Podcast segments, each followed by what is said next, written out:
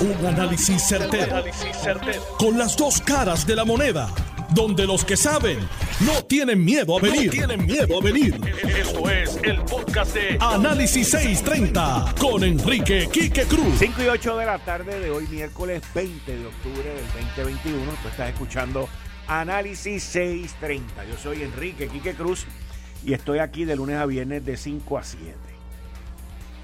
Anoche Tatito Hernández y la Cámara de Representantes cumplieron con su promesa, cumplieron con los acuerdos que habían hecho y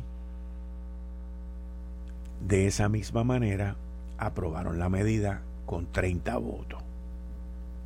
30 votos. Inclusive hubo representantes del Partido Nuevo Progresista que votaron por la medida.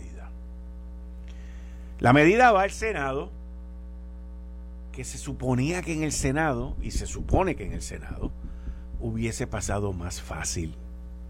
¿Por qué?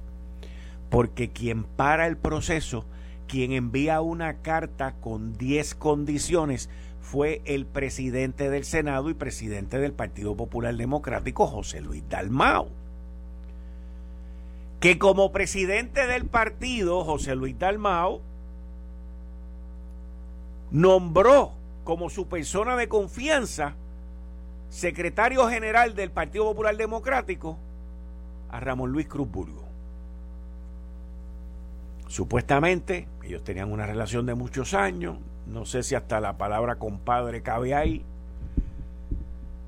pero cuando yo vi que José Luis tomó esa decisión de poner a Ramón Luis Cruz Burgo como secretario del partido, su hombre de confianza, y en la Cámara de Representantes, yo sin conocerlo, sin ser compadre de él, pero conociendo sus andanzas y sus comportamientos en la Cámara en su primer cuatrienio, dije que eso era una metida pata brutal. Porque no es una persona de confiar. Es muy egoísta, es muy narcisista, es muy de él. Y ese es el comportamiento que Ramón Luis Cruz Burgo ha mostrado hasta ahora.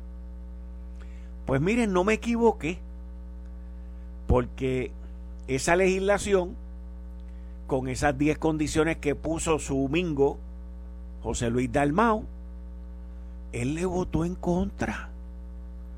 Le votó en contra.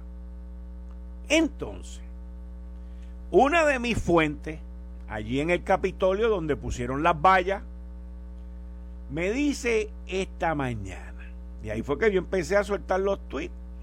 El problema con Ramón Luis Cruz Bulgo son sus lealtades. Yo dije, wow. Me dicen sí.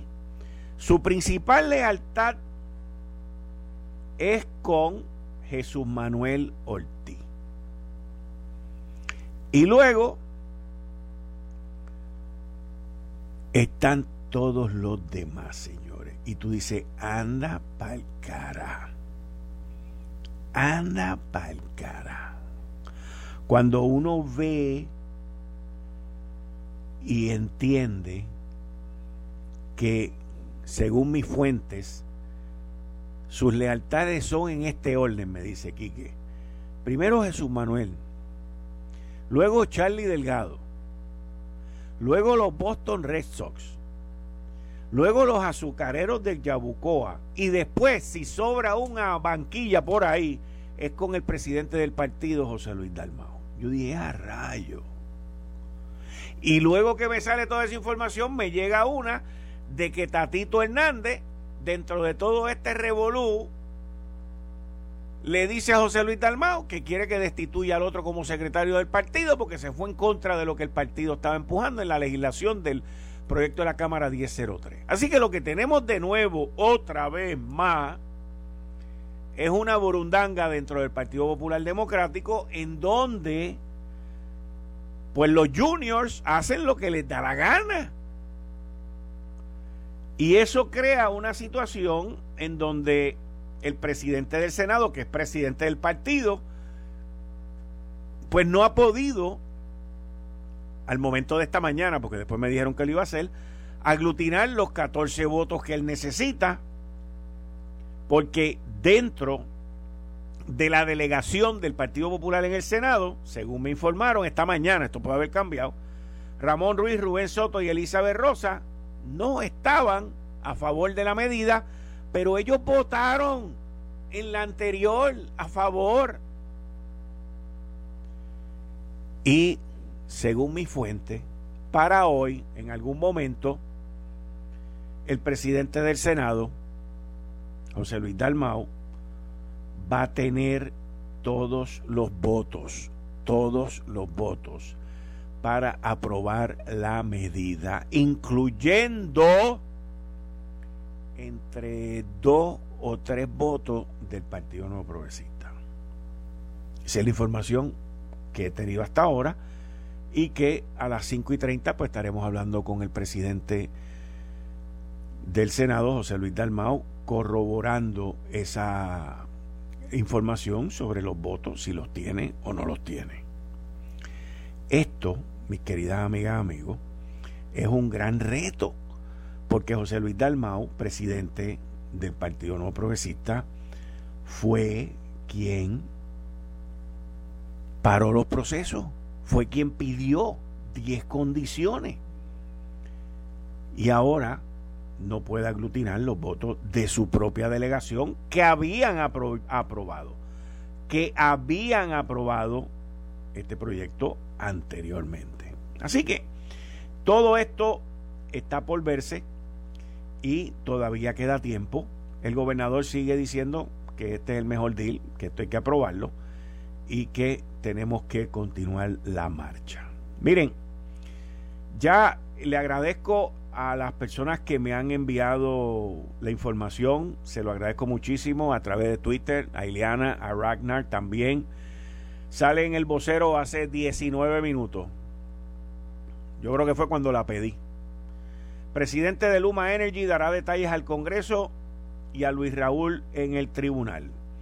En un tono elusivo y de manera parca en sus expresiones, el presidente de Luma, Wayne Stensby, aseguró que contestará una serie de dudas planteadas por integrantes del Comité de Recursos Naturales de Estados Unidos sobre operaciones de la empresa. Sin embargo, hizo una distinción en las peticiones federales y las múltiples solicitudes que se le han hecho desde el Capitolio de Puerto Rico, las cuales adelantó que atenderá y rechazará a través de la rama judicial.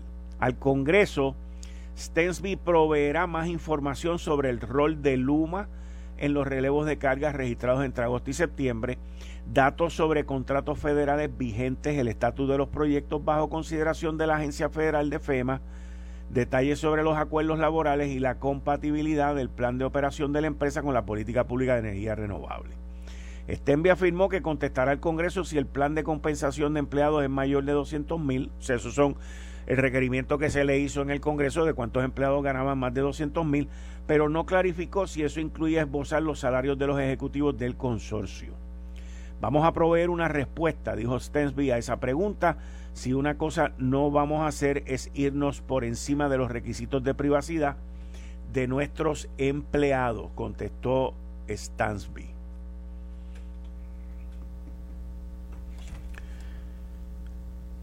Cuando el vocero le cuestionó cómo definía esos parámetros, el principal director ejecutivo del consorcio dijo que no iba a ofrecer una descripción legal de lo que significaba la información personal. Los detalles sobre los salarios de los ejecutivos de la empresa son varias peticiones el pasado 12 de octubre. Así que todavía Stensby sigue ahí. Como les dije, a las 5 y 30 conmigo vía telefónica va a estar José Luis Dalmau, presidente del Partido Popular Democrático. Así que estamos claros con eso. Miren, sobre el requerimiento de Luma de dar información con la cual, vamos a estar claros, yo no estoy de acuerdo con dar nombres de empleados, yo no estoy de acuerdo con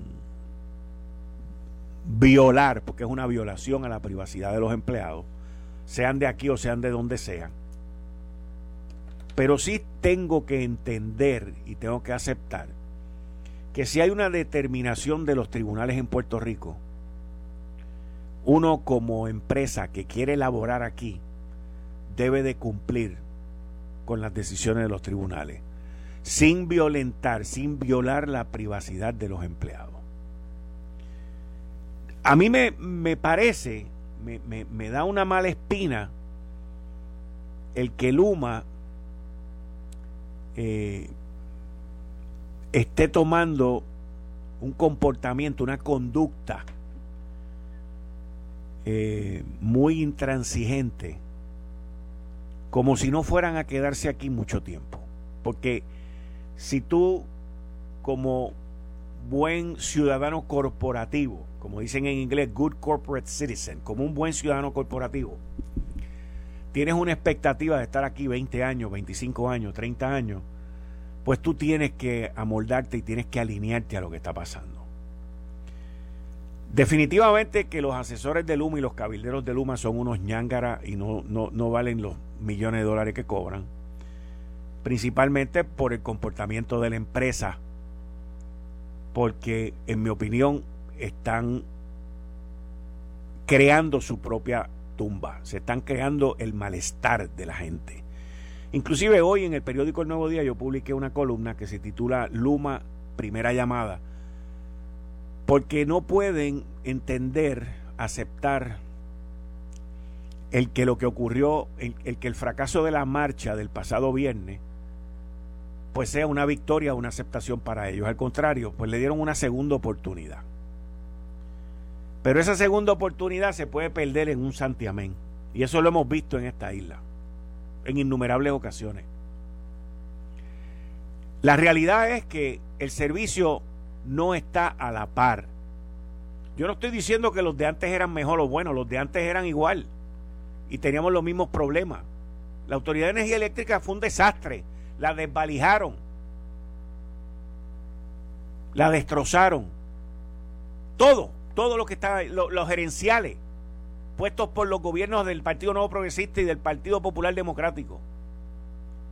Pero las expectativas de lo que Luma iba a hacer eran distintas. Yo lo dije y se lo dije a Stansby, se lo dije a la Junta de Supervisión Fiscal, que no estaban preparados. Ellos no estaban preparados, al día de hoy no están preparados.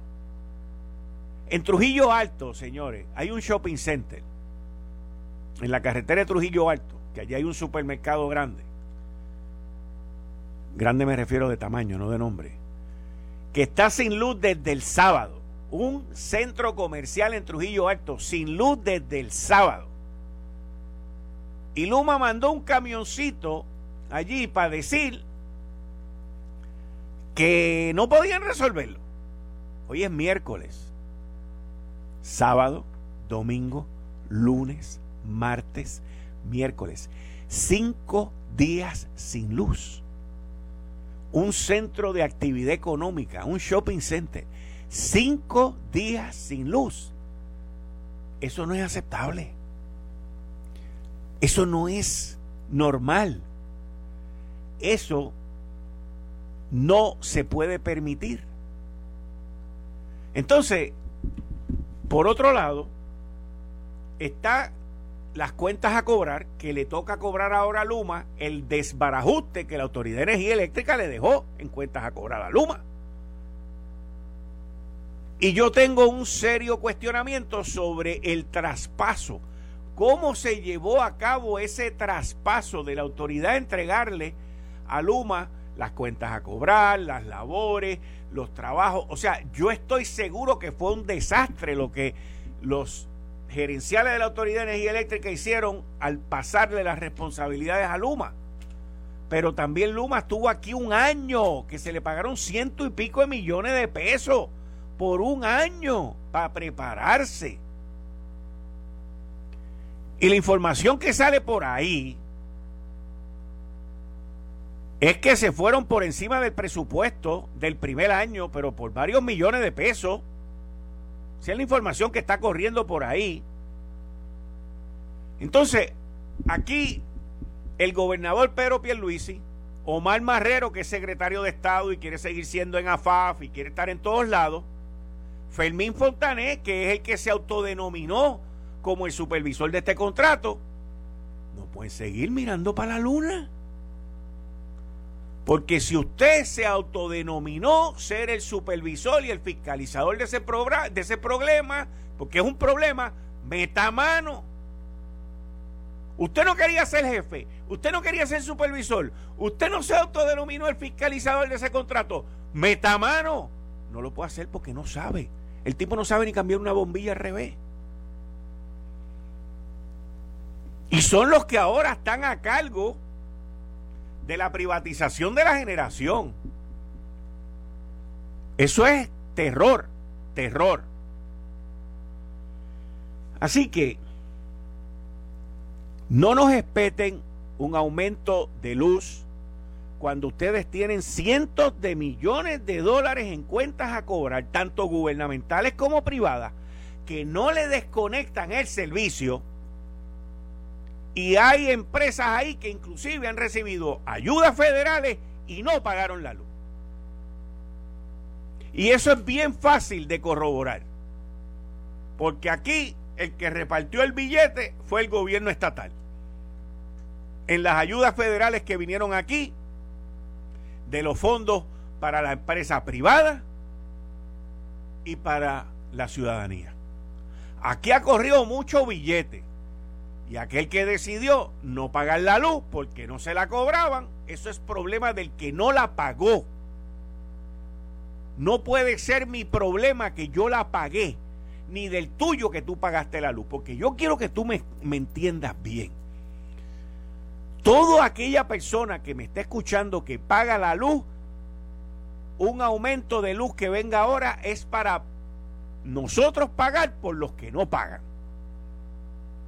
Porque si la Autoridad de Energía Eléctrica tiene un déficit, o Luma tiene un déficit de ciento y pico millones de pesos, porque ese es el número real, son más de 100 millones de pesos,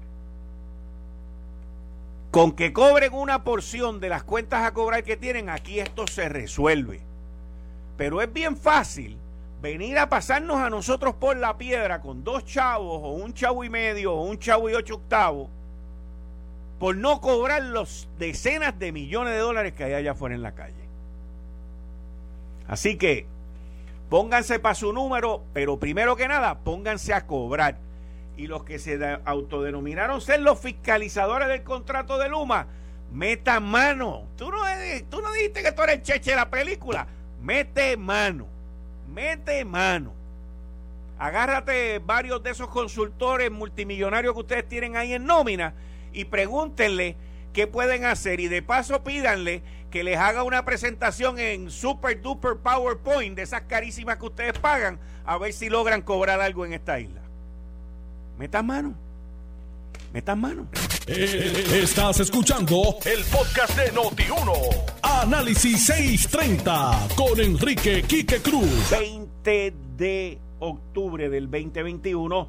Tú estás escuchando Análisis 630. Yo soy Enrique Quique Cruz y estoy aquí de lunes a viernes de 5 a 7. Mira, para los que buscan mayor calidad y rendimiento en su gasolina, sepan que la gasolina Golf ha sido reconocida por la prestigiosa certificación de calidad Top Tier por su nivel superior de aditivos. La gasolina Golf está clasificada como Top Tier, tanto la Premium Ultra Plus de 93 octanos como la regular, lo que significa que tienen poderosos aditivos para mantener tu motor limpio y en óptimas condiciones. Prueba y compara, pero no pagues de más por las gasolinas top tier.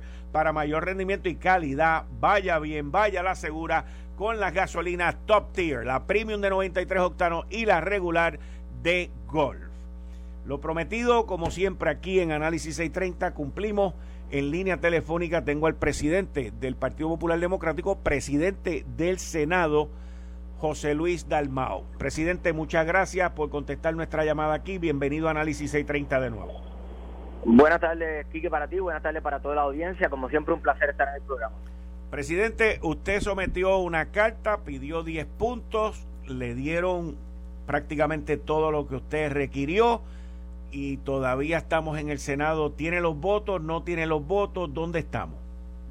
Mira, eh, como hubo un cambio en la medida que se aprobó hace unas dos semanas, a la medida que se aprobó ayer en el informe de conferencia, en la vigencia, hay compañeros que entienden que ese lenguaje pues eh, no es el apropiado. Yo les pedí que leyeran el proyecto completo, evaluaran los cambios que fueron mínimos entre un proyecto y otro, porque después que le votaron a favor, ¿verdad? A, la versión inicial, pues que chequeen cuáles fueron los cambios a esta para contar con su voto. Y así que le di el espacio de que vean la vigencia del artículo 104, el artículo de la vigencia que es el 105, el 605, para que ese lenguaje esté acorde con los principios que nosotros queremos, que es el cero recorte de las pensiones. Fíjate que el lenguaje anterior decía, esta ley será nula si la Junta no cumple con un plan de ajuste que eh, prohíba el recorte de las pensiones.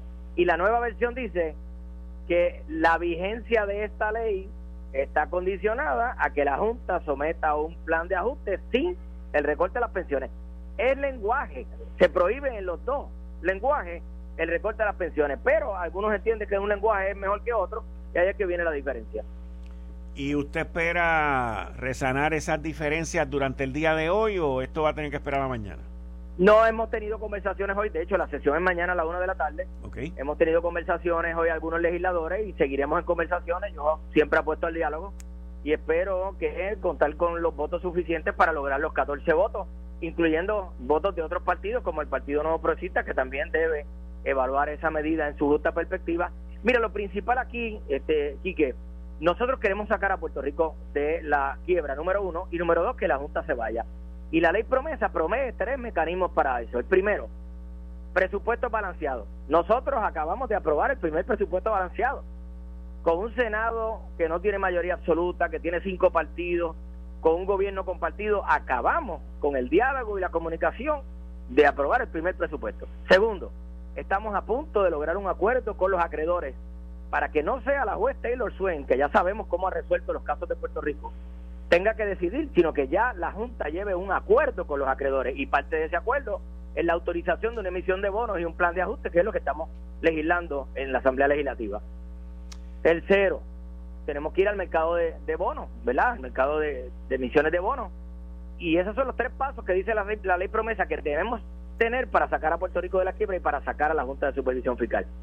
Eso es lo que tenemos que tener en mente. Lo demás pueden ser cosas individuales, pues, de grupo, eh, pensamientos de país, pero ¿qué nos permite ese acuerdo? Que una deuda de 72 mil millones baje a 34 mil millones. Es como cuando tú compras una casa a 30 años, vas al banco y te da una hipoteca a 30 años, tú no sabes si la vas a poder pagar, tú aspiras a pagarla, a tener trabajo consistente, a poder subir eh, en tu empresa para ganar más dinero y poder cumplir con tu obligación de hipoteca.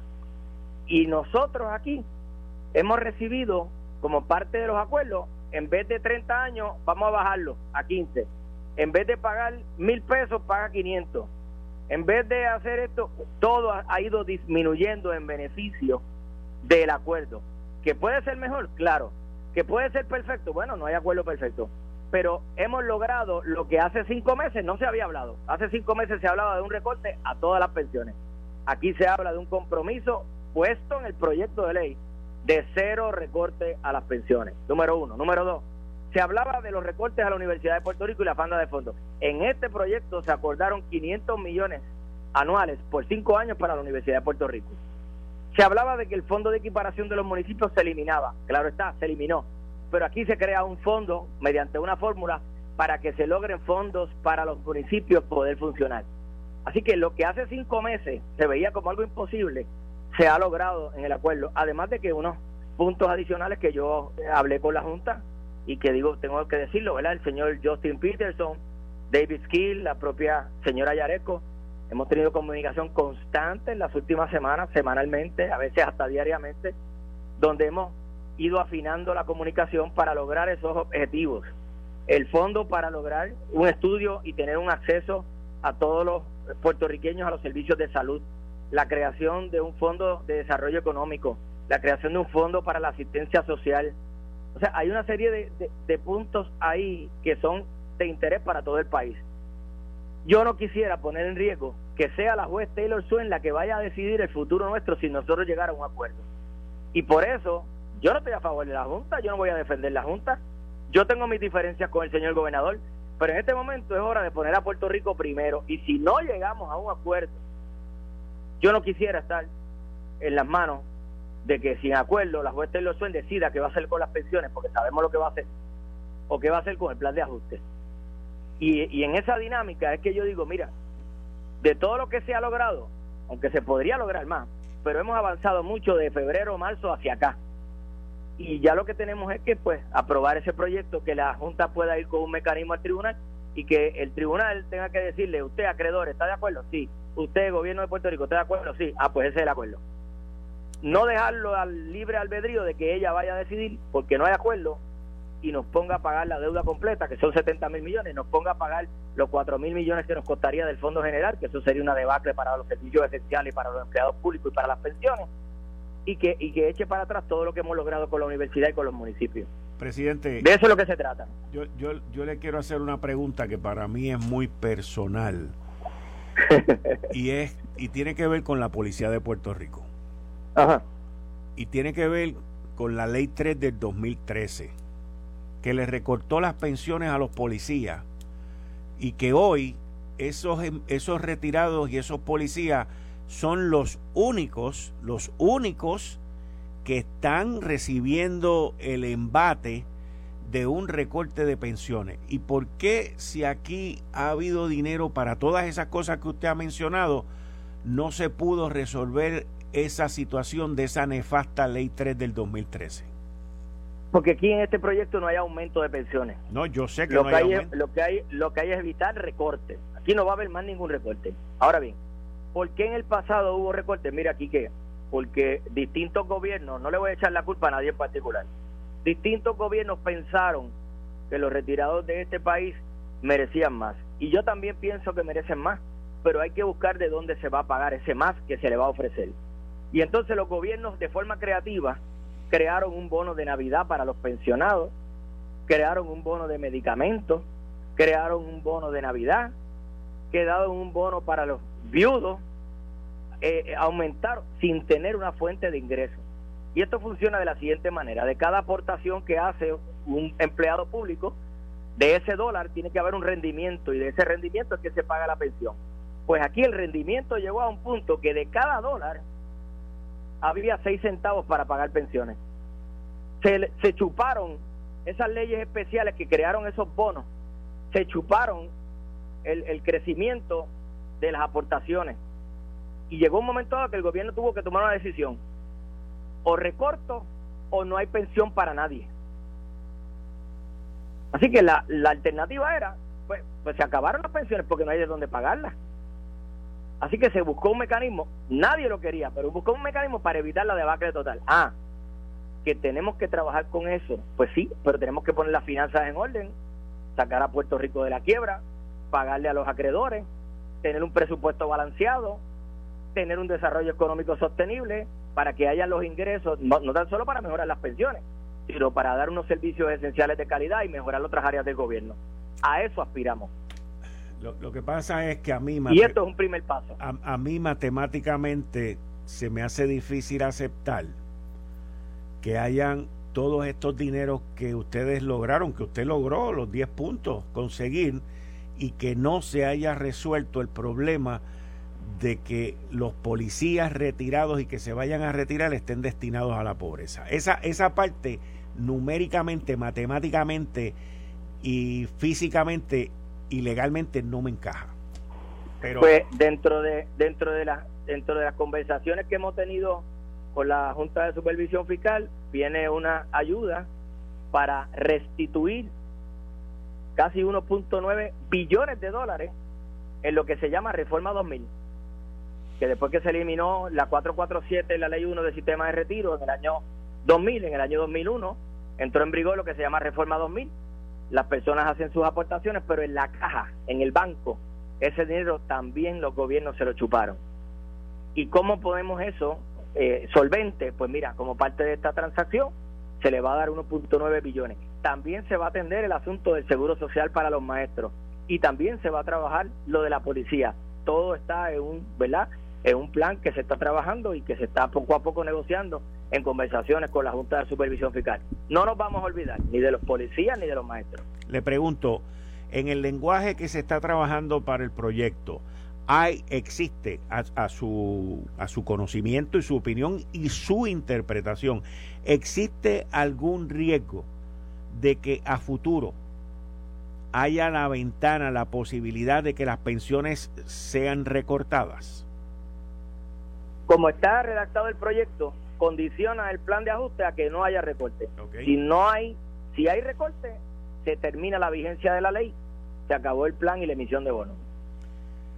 Mm, una de mis fuentes me, me dijo muy específicamente que el representante, el presidente de la Cámara, Rafael Tatito Hernández, le había pedido a usted la destitución del secretario general del Partido Popular Democrático, el representante Ramón Luis Cruz Bulgo, por este haberle votado en contra al proyecto que ustedes dos están empujando para sacar a Puerto Rico de la quiebra. Mm, no, eso no es correcto y, tengo que decirte que en los últimos días, bueno, en el día de hoy yo he hablado tres veces con el presidente de la Cámara. Hemos hablado constantemente desde la semana pasada para trabajar este proyecto eh, de forma coordinada con el lenguaje y las enmiendas, tanto el presidente de la Cámara, el gobernador y la Junta de Supervisión Fiscal. Comunicación constante. Este, y esa información de que me haya hecho esa solicitud no es correcta. ¿Goza de su confianza el representante y secretario general del Partido Popular Democrático, Ramón Luis Cruz Bulgo, aun cuando le votó en contra del proyecto? Sí, mira, eh, hay que tengo que tengo que ser justo en mi planteamiento. Una cosa es el Partido Popular Democrático, donde el representante Ramón Luis Pudo está llevando a cabo un proceso de reorganización siguiendo el plan que hemos trabajado con la Junta de Gobierno del Partido Popular Democrático. Y otra cosa es su función como representante en la Cámara de Representantes y él tiene unos eh, constituyentes en el distrito que él representa y tiene que votar de acuerdo a su constituyente y a la manera de su representado. Yo no voy a cuestionar eh, el voto de ningún compañero eh, sí voy a hacer hincapié en la defensa que hago de las virtudes de esta medida eh, para sacar a Puerto Rico de la quiebra.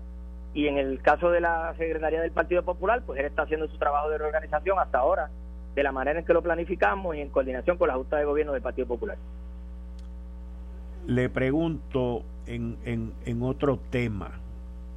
¿Espera usted para la sesión de mañana tener los 12 votos de su delegación en el Partido Popular para apoyar el para apoyar el proyecto, apoyar el proyecto, aprobar el proyecto del plan de ajuste?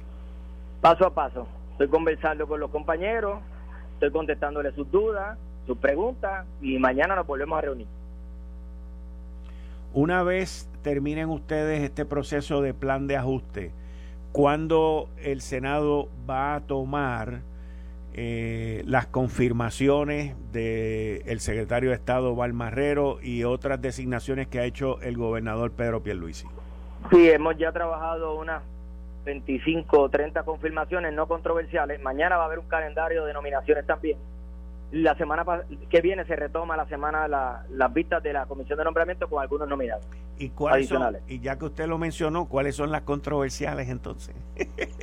bueno, sabemos que el secretario de Estado en un momento dado. Es eh, controversial. Estaba, no, estaba, estaba a mi juicio, ¿verdad? En la cuerda floja.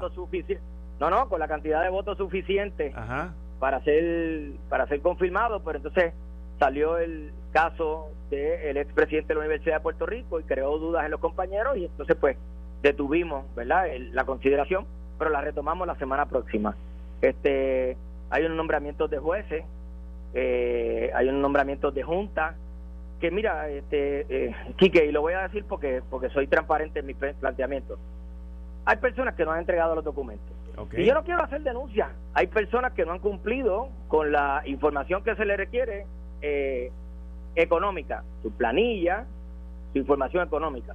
Hay personas que se han negado a entregar la información a la Comisión de Nombramiento. Y yo, le, antes de yo criticarlo, condenarlo, o, atentar contra su reputación, le doy el espacio para que hagan los arreglos correspondientes. Si no los hacen, pues no los atiendo y se rechazan. Pero, presidente, lo que pasa con eso es, y es que al usted no decir, mira, fulanito, fulanita, no me han entregado sí, he, cogido, usted es el que coge el fuerte. Exacto. he, cogido golpes en el camino, lo acepto. Exacto, o sea... Pero yo he querido, yo he querido que sea un proceso este amplio, que el nominado tenga la oportunidad de defenderse de presentar sus credenciales, de darse a conocer ante los legisladores. Acuérdate que no hay mayoría absoluta y que los legisladores en el FLOAR tomen su decisión.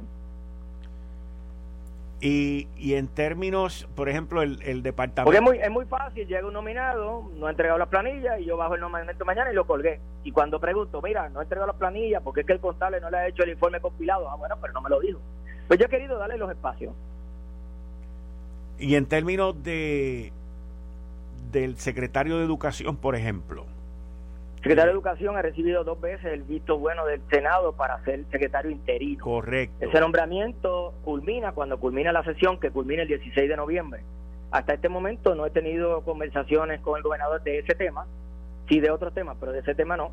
No sé si el gobernador lo va a nombrar nuevamente eh, de forma, este, eh, ¿verdad? Eh, como secretario en propiedad, si va a nombrar otro secretario. Ese, ese asunto no lo hemos trabajado.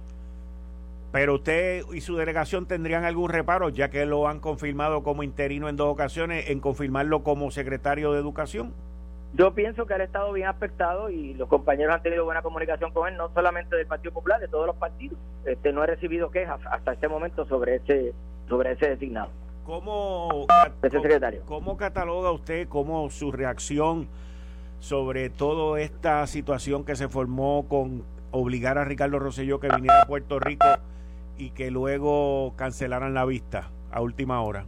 Mira, no tengo la información de la Cámara, pero me inclino a que, porque sí tengo información de que se estaban organizando marchas, estaban las críticas, estaba...